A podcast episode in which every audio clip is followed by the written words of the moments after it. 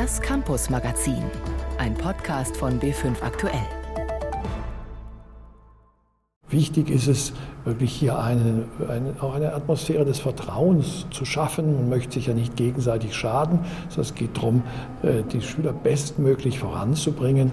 Äh, und insofern kann ich da nur um Verständnis werben und deutlich machen, dass eine solche App eher für Misstrauen sorgt und äh, nicht, äh, keine positiven Wirkungen erzielt. Bayerns Kultusminister Michael Piazzolo zu einer neuen App, mit der Schüler Lehrer bewerten können und die für Empörung bei Pädagogen sorgt. Außerdem fragen wir, was demokratische Schulen sind und was sie bringen. Mehr Freiheit beim Lernen, und es geht um Inklusion. Kinder mit Lerndefiziten oder körperlichen Behinderungen sollen ja eigentlich an einer Regelschule unterrichtet werden. Aber ist das immer sinnvoll? Wir besuchen eine Förderschule. Das und mehr in der nächsten halben Stunde Campus Magazin. Im Studio ist Jeanne Rubner. Sechs Sätzen. Das könnten in Zukunft auch Lehrerinnen und Lehrer zu hören bekommen bzw. zu lesen. Am Freitag ist eine neue App des jungen Österreichers Benjamin Hadrigan online gegangen. Sie hat den etwas martialischen Namen Lernsieg. Damit können Schülerinnen und Schüler die Leistung ihrer Lehrer mit bis zu fünf Sternen beurteilen. Die Kriterien sind vorgegeben, darunter Qualität des Unterrichts, Vorbereitung oder Pünktlichkeit. Anders als bei der Webseite spickmich.de, die vor etwa zehn Jahren zahlreiche deutsche Gerichte beschäftigte und die es nicht mehr gibt, können aber keine Kommentare über Lehrer hochgeladen werden. Pädagogen und Bildungspolitiker reagieren skeptisch bis ablehnend. Unser Korrespondent Clemens Fehrenkotte berichtet aus Wien.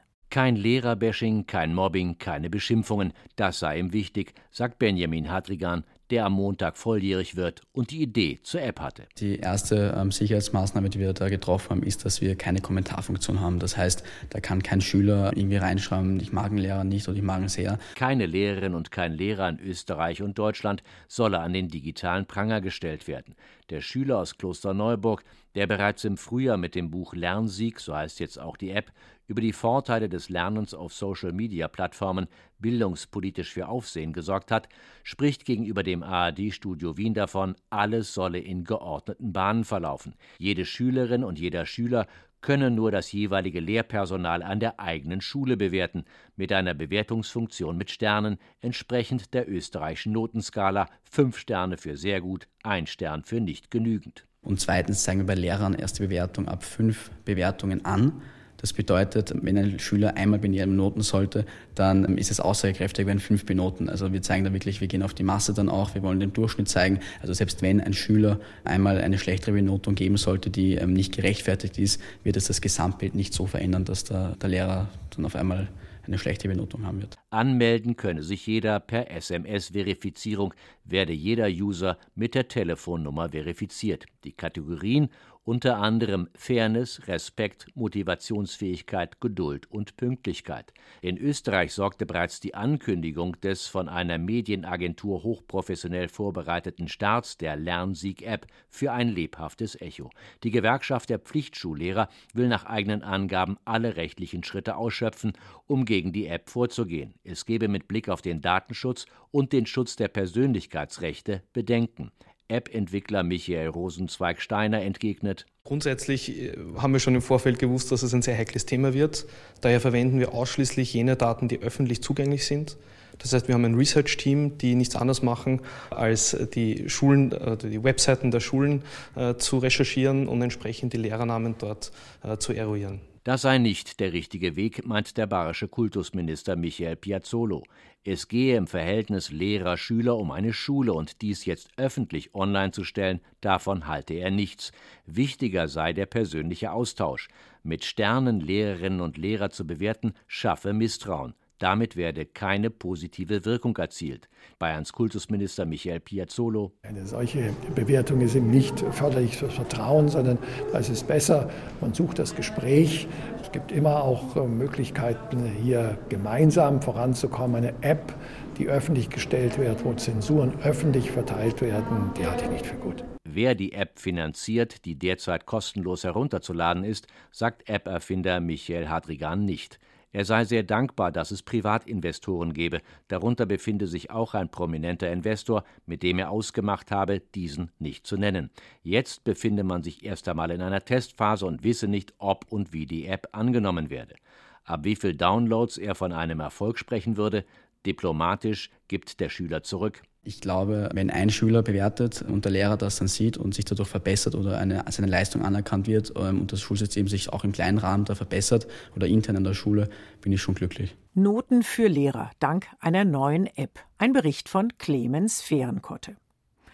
Diese Woche stand im Bayerischen Rundfunk und in der ganzen ARD die Bildung im Mittelpunkt. Ein Thema, bei dem jede und jeder mitreden kann. Alle haben eine Schule besucht und Eltern mit Kindern durchlaufen, das sogar zweimal im Leben. Viele Väter und Mütter sind aber unzufrieden mit dem staatlichen System. Zu viel Leistungsdruck, zu viel unnützes Wissen, zu wenig Geistesbildung. Für das Campus-Magazin ein Anlass zu fragen, was sind die Alternativen?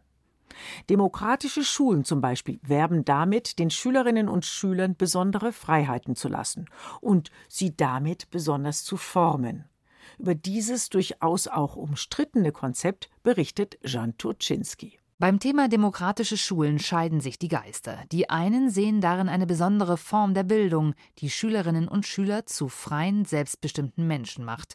Die anderen wittern dahinter das blanke Chaos. Was eine demokratische Schule auszeichnet und was Kinder dort machen, erklärt der Politikwissenschaftler Markus Glö von der Münchner Ludwig-Maximilians-Universität. Also in demokratischen Schulen gibt es eben keine Vorgaben, was Schülerinnen und Schüler lernen sollen, wann sie lernen sollen und wie sie lernen sollen. Bedeutet keine festen Stundenpläne, keine Lehrpläne und schon gar keine verbindlichen Prüfungstermine. Manche dieser Schulen sehen vor, den Kindern Angebote zu machen, aus denen sie dann wählen können. So geplant ist es von den Unterstützern einer demokratischen Schule in München. Tom Gerhardt, selbst Lehrer, gehört dazu. Er ist fest davon überzeugt, dass das leistungsorientierte, dreigliedrige Schulsystem in Bayern dazu führt, dass viele Kinder in diesem Schulsystem uns komplett verloren gehen. Insofern eine Kritik, ja. Die Demokratische Schule München ist eine Initiative, mehr nicht. In Bayern gibt es keine demokratische Schule. Die einzige ihrer Art war die Sudbury Schule Ammersee, die vor gut drei Jahren von der Regierung von Oberbayern geschlossen wurde. Begründung: Die Sudbury Schule habe nicht nachweisen können, dass sie die Bildungsziele einer Grund- bzw. einer Mittelschule erreiche. Der Verein klagte. Politikwissenschaftler Markus Glö erklärt sich die Vorbehalte gegen diese Schulart so. Das hängt sicherlich ganz viel auch mit Ängsten zusammen. Zum einen, es wird nichts gelernt, weil man eben auch keinen Einfluss darauf hat. Dann ist die Frage sozusagen, lernen Sie denn das Richtige? Werden dort Schülerinnen und Schüler tatsächlich auf das Leben vorbereitet? Die Sudbury-Schule Ammersee orientierte sich an ihrem amerikanischen Vorbild, der 1968 in Massachusetts gegründeten Sudbury Valley School. Dort ging man am weitesten und radikalsten auf die Freiheit der Schülerinnen und Schüler ein. Entsprechend gab es in der Ammersee-Schule auch keinerlei Vorgaben. Als erste demokratische Schule allerdings gilt Summerhill, gegründet bereits 1921 im britischen Suffolk vom schottischen Pädagogen A.S. Neal. Was all diese Schulen eint, sie wollen freidenkende junge Menschen heranwachsen sehen. Und in der Tat bestätigt Didaktikprofessor Markus Glö, dass Schülerinnen und Schüler mit einem etwas anderen Demokratieverständnis aus einer solchen Schullaufbahn kommen. Vor allem durch die Selbstwirksamkeit, die sie in solchen demokratischen Schulen erfahren, verfügen Schülerinnen und Schüler sicherlich über eine andere Demokratiekompetenz.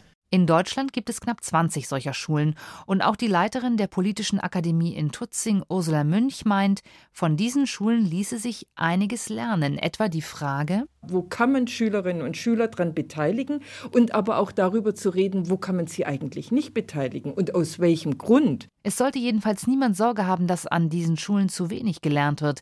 Am Ende müssen alle Schülerinnen und Schüler die gleichen Abschlüsse machen, und zwar an den staatlichen Schulen. Und da hat sich gezeigt, Absolventen der demokratischen Schulen schneiden mitnichten schlechter ab als andere Schüler. Sie wissen nämlich genau, wie und vor allem, warum sie lernen. Im Rahmen der ARD Bildungswoche gab es auch den Jugendmedientag mit Veranstaltungen im Bayerischen Rundfunk. Jugendliche sollen lernen, kompetent mit Medien umzugehen. Der Bedarf ist durchaus da.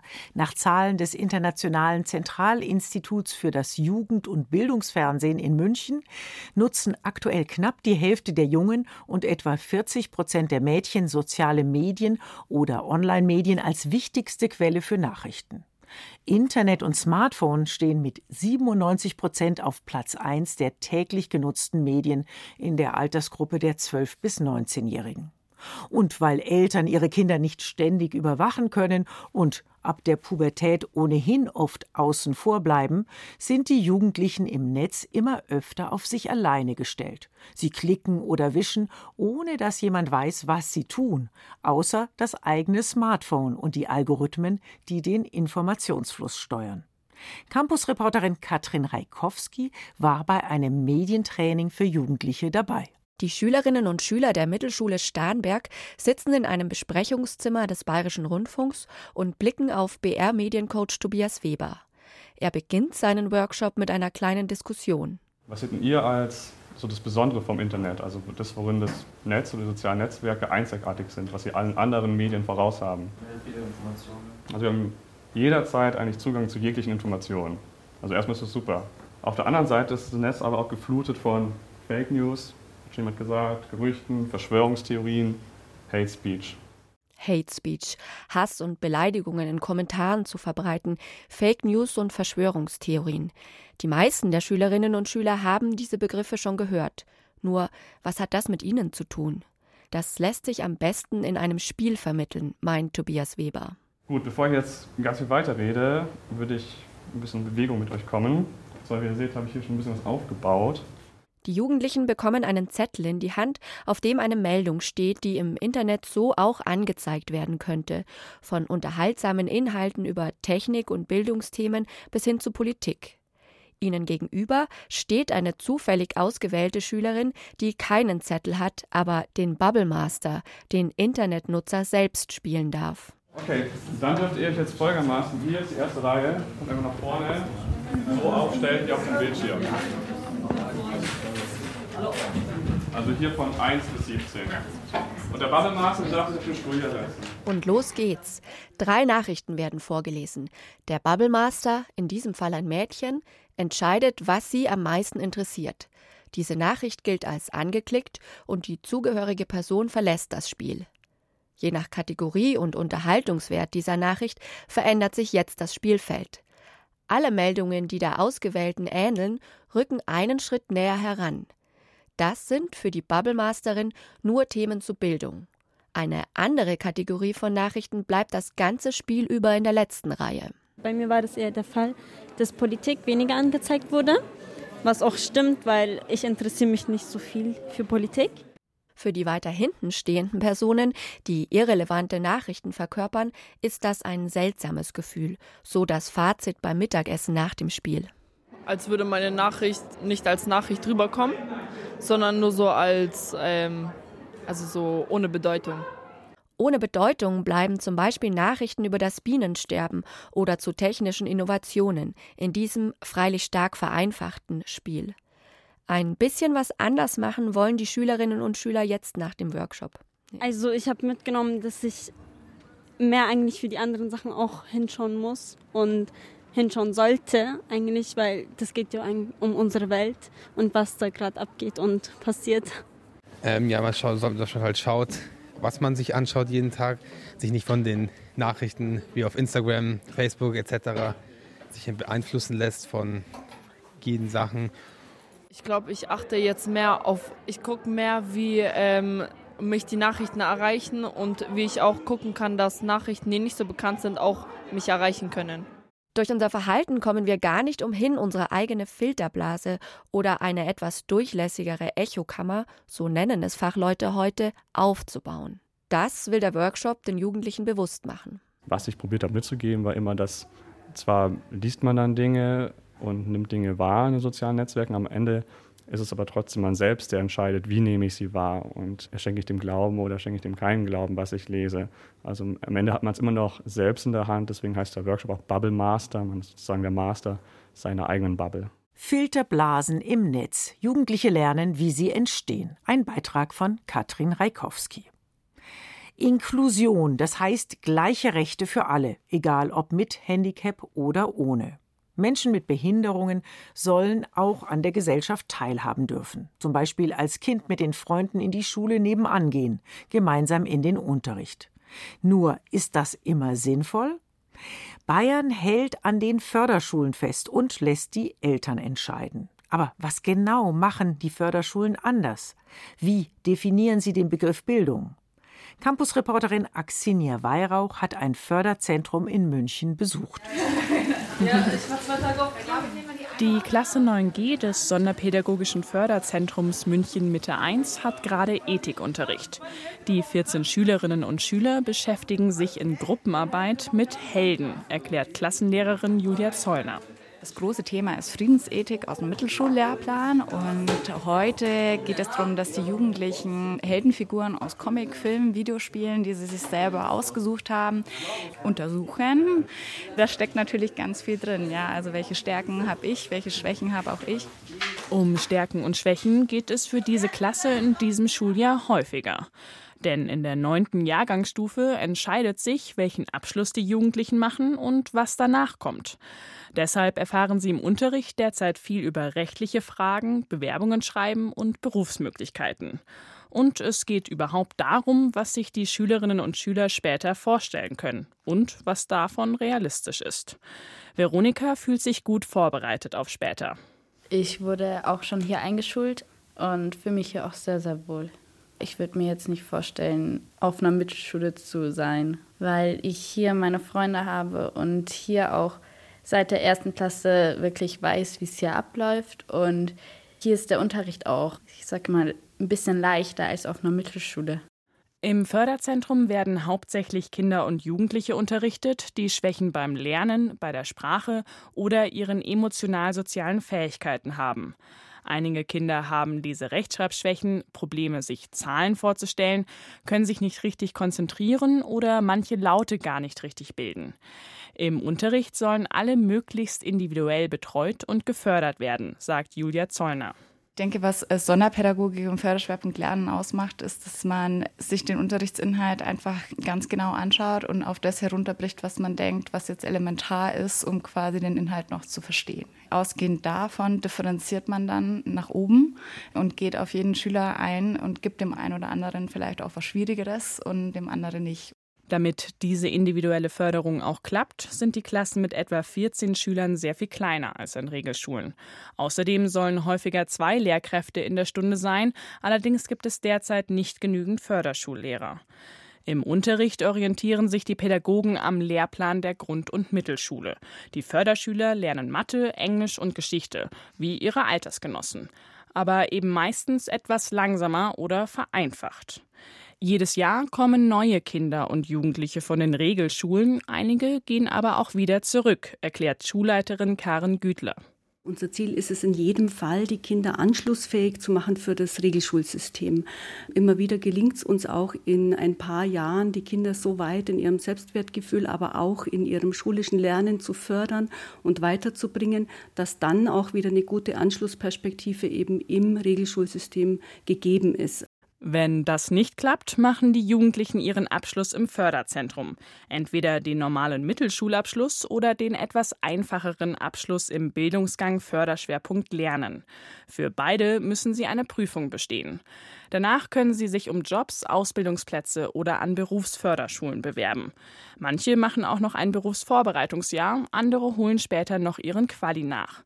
Veronika zumindest hat ein ganz klares Ziel meinen Mittelschulabschluss schaffen und dann auf eine Kinderpflegerin-Schule gehen. Förderschulen versuchen, Kinder mit Lerndefiziten individuell zu unterstützen. Ein Beitrag von Axinia Weihrauch. Japan ist ein Land, das schnell mal Klischees im Kopf hervorruft. Höflichkeit, Respekt, aber auch eine gewisse Uniformität wird den Menschen dort nachgesagt. Ja, nicht auffallen. Was in Japan aber an vielen Mittelschulen ab zwölf Jahren an strengen Regeln für Kleidung und Haare gilt, das geht über alle Vorurteile hinaus. Mit Kinderrechten ist es da nicht so weit her. Jetzt regt sich Widerstand, berichtet unsere Korrespondentin Katrin Erdmann aus Tokio. Harajuku ist in Tokio das Viertel für jede Art von Kitsch und deshalb sehr beliebt bei jungen Mädchen. Alle, die zur Mittelschule gehen, sind dort gut an ihrer Einheitskleidung zu erkennen. Sie müssen sich oft an jede Menge Regeln halten, die viele Schulen aufgestellt haben. Diese 13-Jährige erzählt zum Beispiel, sobald die Haare mit der Schulter in Berührung kommen, müssen wir sie zusammenbinden. Dabei darf die Position des Gummibandes nicht höher sein als die obere Kante des Ohrs. Auch ihr Rock darf nicht über dem Knie enden und unten drunter darf sie nur weiße Schlüpfer tragen. Das gilt übrigens nur für Mädchen. Wenn es jetzt kalt wird, muss sie die Kniestrümpfe ein bisschen höher ziehen, denn Strumpfhosen sind auch verboten. Wer sich nicht an die Black Kosoku, schwarze Regeln hält, wird nicht nur ausgeschimpft, sondern auch bestraft. Das jedenfalls hat dieser Junge erfahren. Ich hatte mal einen Undercut, der war zu modisch. Ich musste dann den Kopf rasieren lassen. Ich würde meine Haare gern blau färben. Bisher sind nur schwarze und glatte Haare erlaubt. Wer Locken hat, hilft besser mit dem Glätteisen nach. Diese Schülerin würde zwar nicht die Haarfarbe wechseln wollen, aber wenn es keine Schulregeln gäbe, würde ich mein Smartphone mitnehmen. Denn das muss bisher zu Hause bleiben. Dass diese zum großen Teil verrückten Regeln gegen ihre Rechte als Kinder verstoßen, darüber haben sie noch nie nachgedacht. Doch es regt sich trotzdem Widerstand. Zwei Nichtregierungsorganisationen haben mehr als 60.000 Unterschriften gesammelt, um die Vorschriften abzuschaffen. Chiki Ogue gehört zu einer der beiden. Bei den Schulregeln geht es nicht um die Menschenrechte der Kinder, sondern die Schule will einen guten Eindruck im Bezirk machen und die Lehrer sollen die Kinder besser kontrollieren können. Die Vorschriften haben sich seit den 80er Jahren sogar noch verschärft, haben die Organisationen herausgefunden. Dabei sind die, die sie abgeschafft haben, klar im Vorteil, sagt Yumiko Watanabe, die sich mit ihrer Organisation für Kinderrechte einsetzt. Wo die Regeln abgeschafft wurden, gibt es weniger Schulverweigerer und weniger Mobbing. Außerdem werden die Kinder besser in der Schule. Weil so viele Unterschriften gesammelt wurden, muss sich jetzt das Bildungsministerium mit den Schulregeln beschäftigen. Mit den strengen Kleiderregeln in Japan geht das Campus-Magazin für heute zu Ende. Im Studio war Jeanne Rubner. Wenn Sie diese Sendung nachhören wollen, dann finden Sie sie im BR Podcast Center.